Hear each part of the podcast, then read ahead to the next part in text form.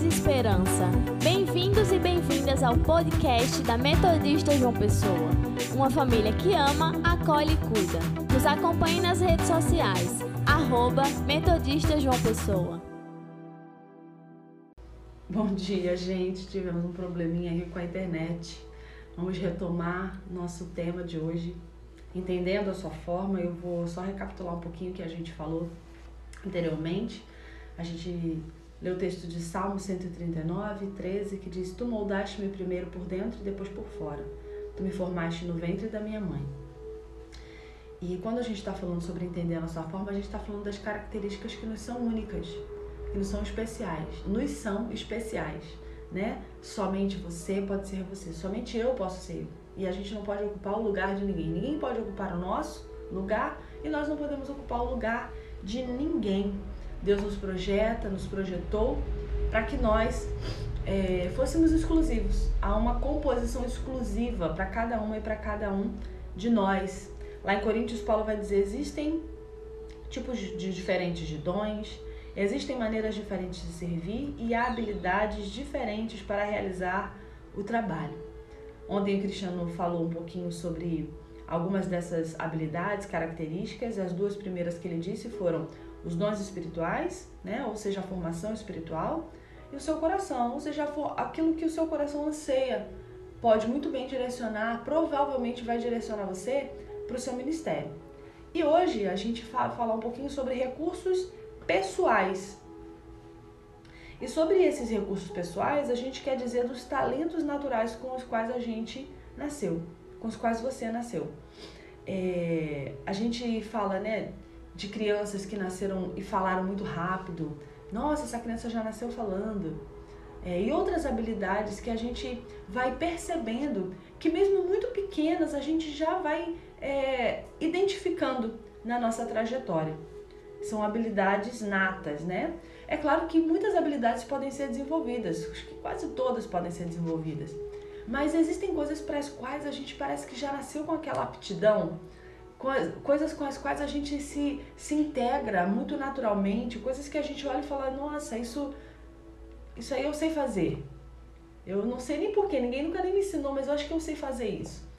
Então, são essas habilidades que a gente identifica como recurso pessoal.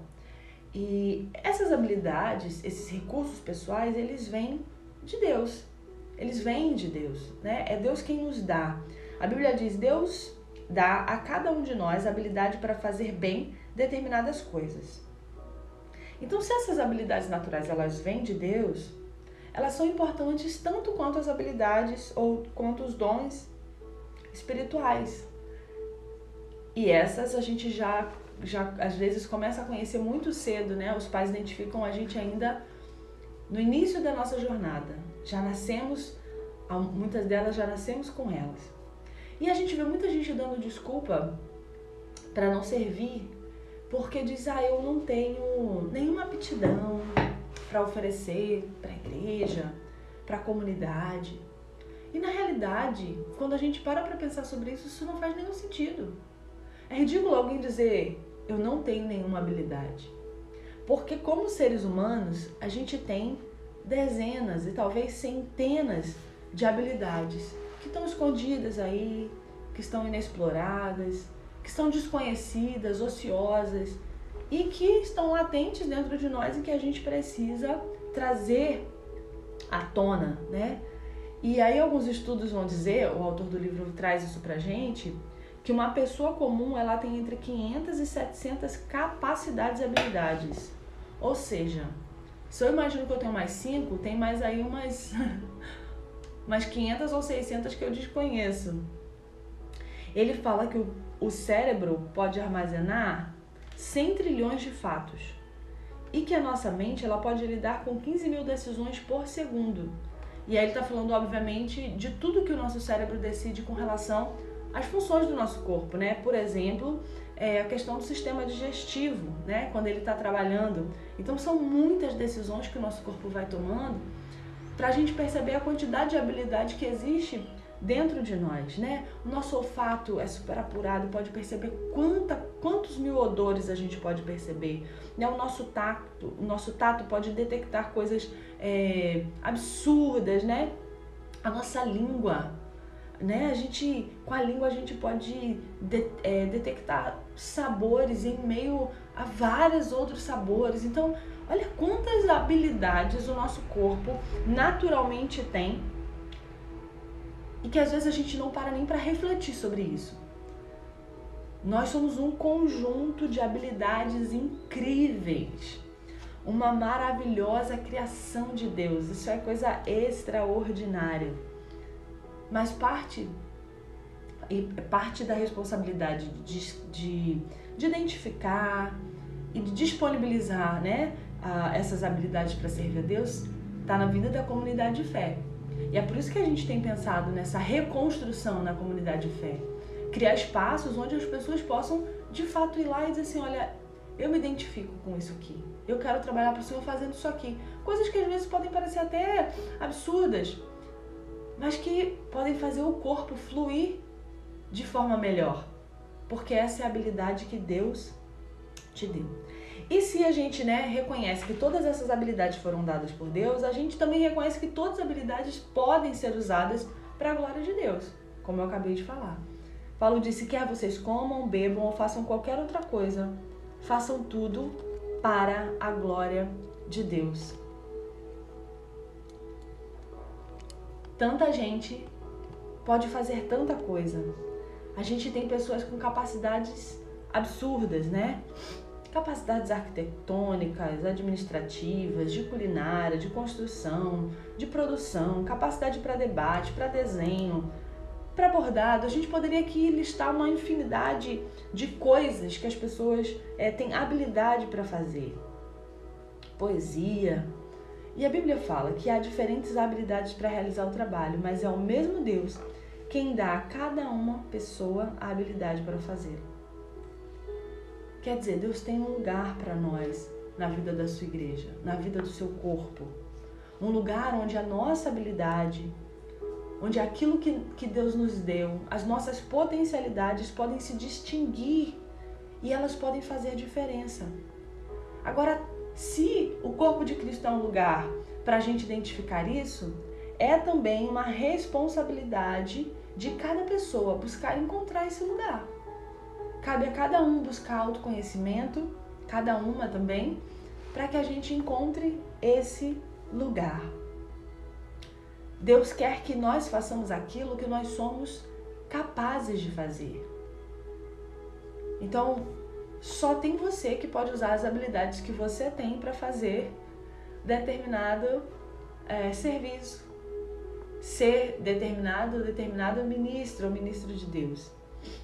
Ninguém mais pode assumir o seu papel, ninguém mais pode assumir o meu papel, ninguém possui a nossa configuração exclusiva para viver aquilo que Deus deu pra gente. A Bíblia fala que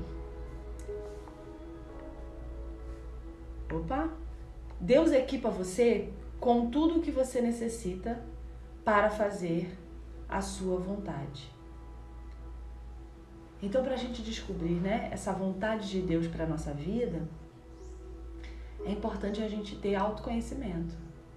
É importante a gente examinar seriamente quem a gente é, naquilo que a gente é bom, qual é a nossa habilidade, para que a gente possa vivenciar o melhor de Deus para nós nessa jornada.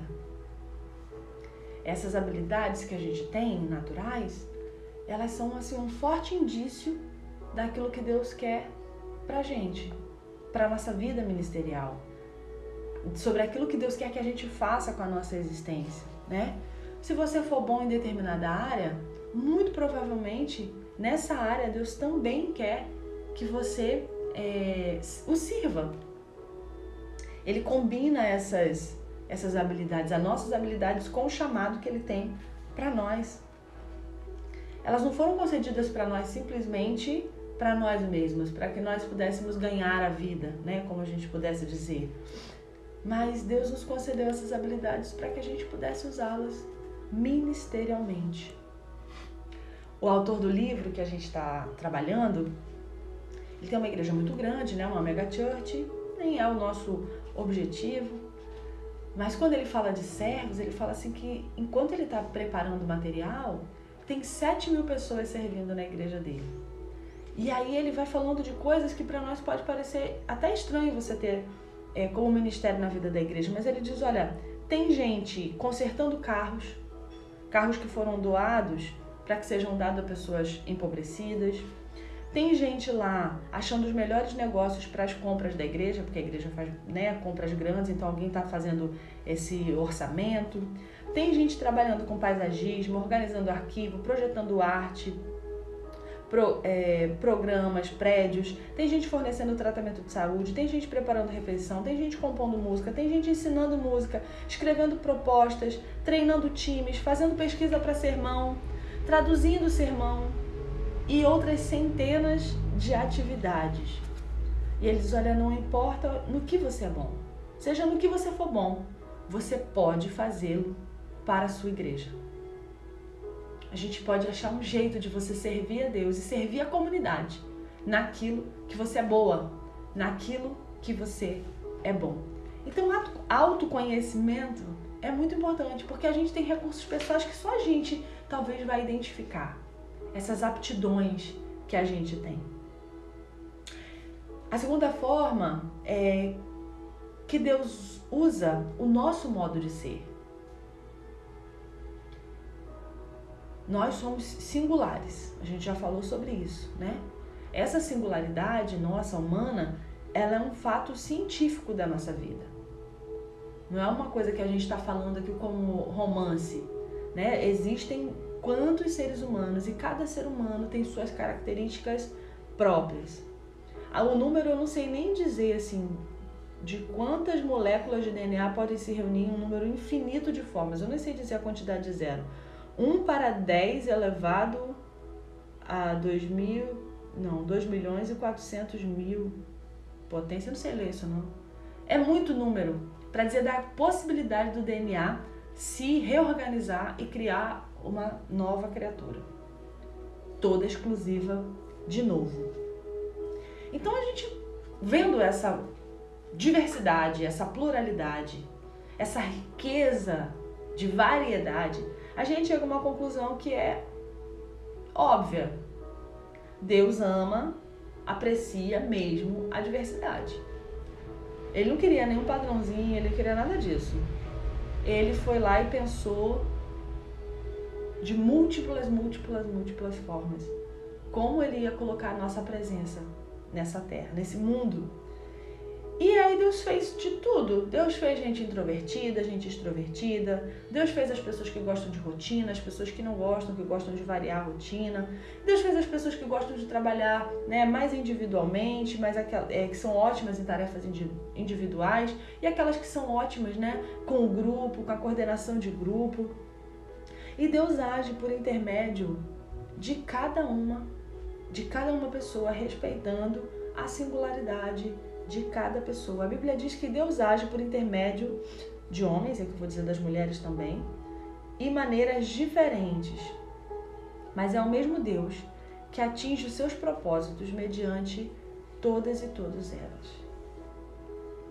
Então, a Bíblia vai falando pra gente de como Deus quer usar a nossa vida independente das nossas características, porque não tem um temperamento certo ou um temperamento errado para que você viva o ministério, para que você viva uma vida com Deus, para que você sirva a vida da comunidade.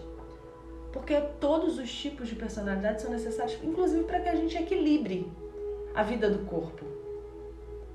Um corpo equilibrado tem gente de vários tipos, de várias formas.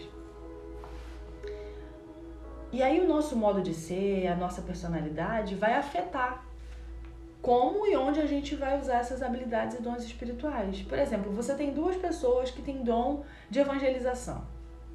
Mas se uma é introvertida e a outra é extrovertida, a maneira de expressar esse dom vai ser diferente.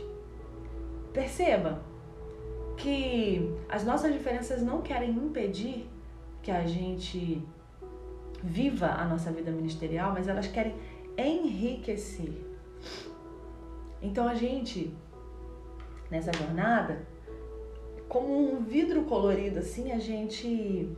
É, as nossas personalidades diferentes, a nossa maneira de ser diferente, reflete a luz de Deus também de forma distinta, em muitos padrões, em muitas cores, em muitas possibilidades.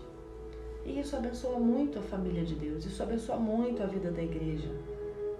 Com intensidade, com variedade, com riqueza. E abençoa, abençoa a nossa vida pessoalmente, mas abençoa a vida do corpo. E nós somos mais felizes quando a gente consegue vivenciar aquilo que Deus tem para nós com as habilidades que a gente que ele já nos deu previamente. Então, nunca pense que ah, eu, eu, eu sou tímido, ou eu sou muito isso, ou eu sou muito aquilo para que eu possa servir.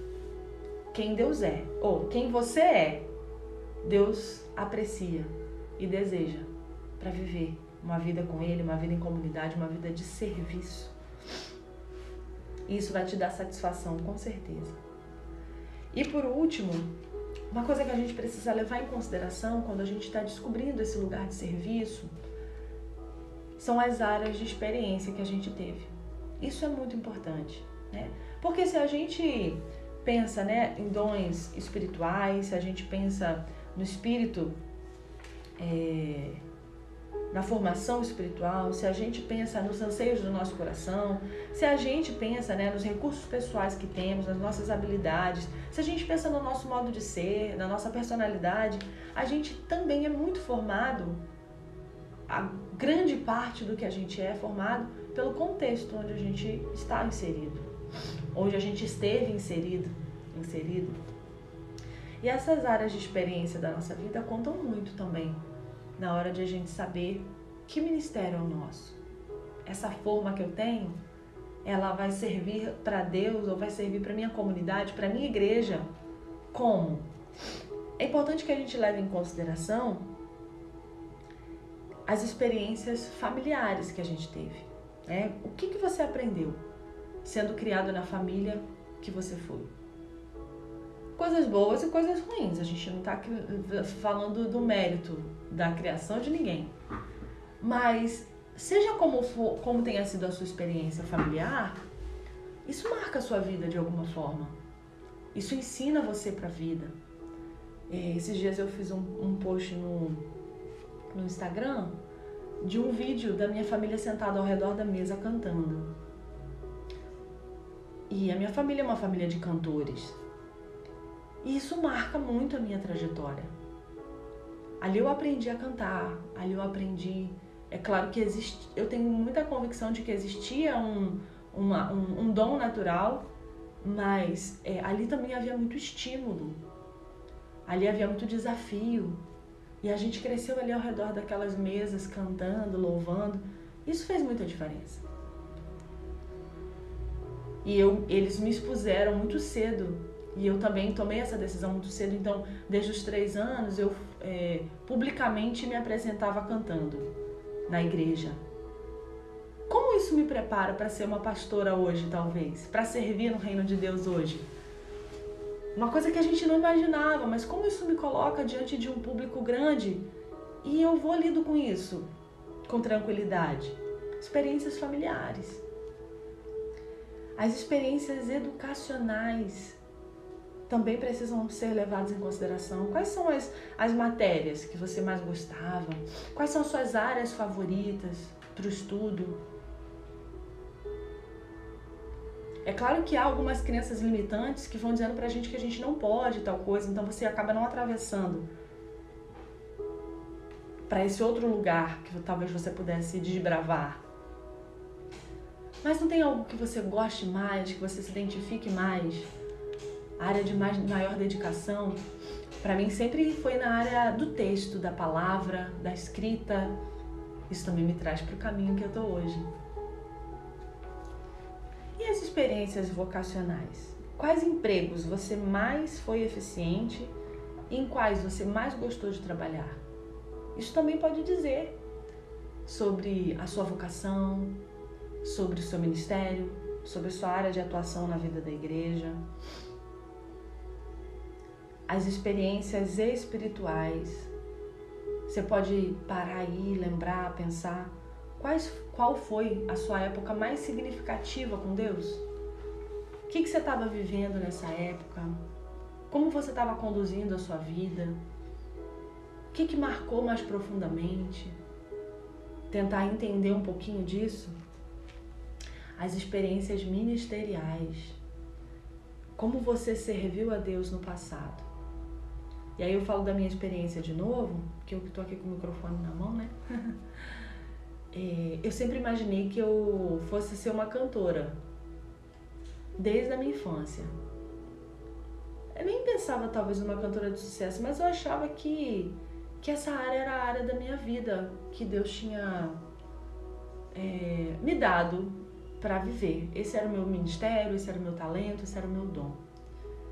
E muito jovem, é, eu fui desafiada para a área da educação na vida da igreja. E esse tempo foi um tempo que Deus me chamou para o ministério pastoral. E aquilo foi uma revolução na minha vida, porque eu não imaginava nunca, nunca, nunca, nunca, apesar de me apresentar publicamente, muitas vezes era sempre cantando.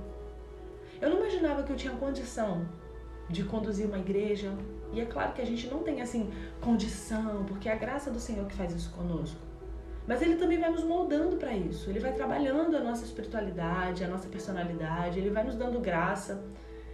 E aí, essa área ministerial, eu vivi a minha vida inteira cantando em louvor.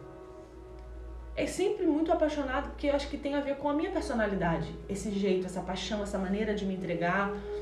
Mas quando eu vivi aquela experiência na educação, na vida da igreja, algo mudou dentro de mim. Algo virou, uma chave virou dentro de mim e eu, eu fiquei ali olhando para aquilo. Eu falei, meu Deus, como assim? E Deus me chamou para o ministério pastoral. Não estou dizendo que você tem que ir para o ministério pastoral, mas se quiser também. Se você ouvir Deus te chamar, não diga não. Mas para perceber como olhar para aquilo que a gente serviu, para aquilo que a gente fez e que foi algo marcante na nossa vida também pode determinar. E por último, eu acho que talvez com mais destaque que eu vou dar agora para a gente encerrar, as experiências árduas da nossa vida. Com quais problemas, mágoas, espinhos, provações você mais aprendeu? Quais foram mais significativas, mais fortes? A gente não crê que Deus é, nos chame para o sofrimento. Mas existe uma realidade, a realidade humana, onde o sofrimento está presente. Ninguém vai passar pela vida sem sofrer. A gente falou isso numa outra live dessas. E Deus não desperdiça a nossa dor. Aquilo que nós passamos que é tribulação, aquilo que nos magoa, aquilo que nos que enfrentamos que é dolorido demais, nós sempre podemos aprender com isso, com a nossa dor. Sempre podemos sair diferentes de uma situação que entramos. Muitas experiências que são árduas, elas podem capacitar a gente para ministrar a outras pessoas. Aquilo que a gente passou e que doeu na gente, depois de receber o conforto de Deus, pode nos habilitar para confortar. O texto sagrado vai dizer: Ele nos conforta em todos os nossos problemas, de modo que podemos confortar a outras pessoas. Quando alguém estiver atribulado, seremos capazes de lhe dar o mesmo conforto que recebemos de Deus. E a gente precisa abrir o nosso coração, a nossa mente, para entender essa verdade, que é uma verdade poderosa, assim. As mesmas experiências que trouxeram mais ressentimento, mais mágoa, mais arrependimento para as nossas vidas, elas podem ser aquelas que Deus quer usar para nós abençoarmos a vida de outras pessoas.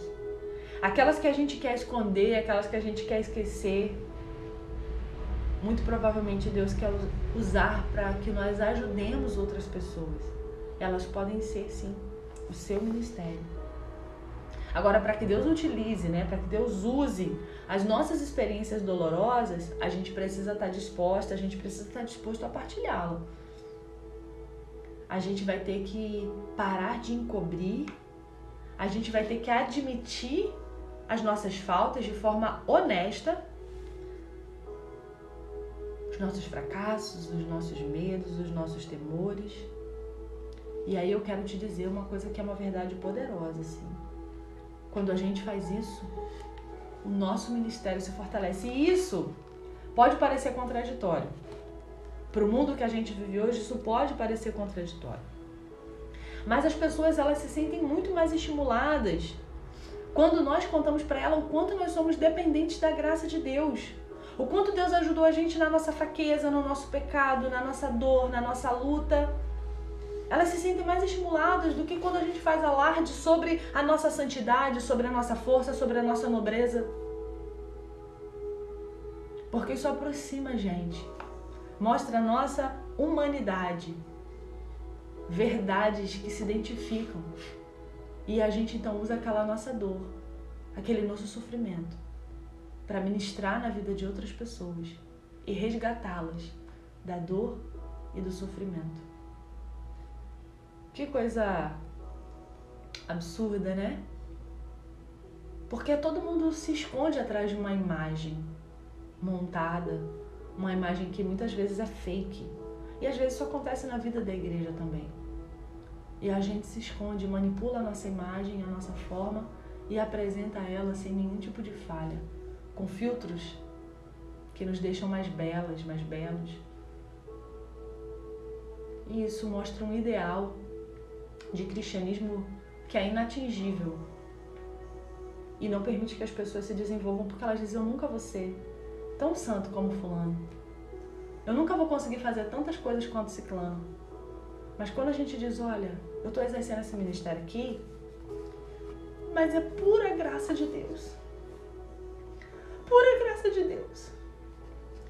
Porque eu sou pecadora, porque eu sou falha, porque eu sou atribulada, porque tem tanta coisa que atravessa a minha vida e que me adoece, que me causa dor. Mas Deus em graça usa a minha vida. Então eu digo para você, então eu digo para ela, você diz para essa pessoa, você diz, olha, vem assim mesmo. Vem servir, porque Deus ele ama a gente. E ele fez a gente com essas características e tudo que a gente enfrentou, tudo que a gente passa, ainda assim ele quer usar a nossa vida.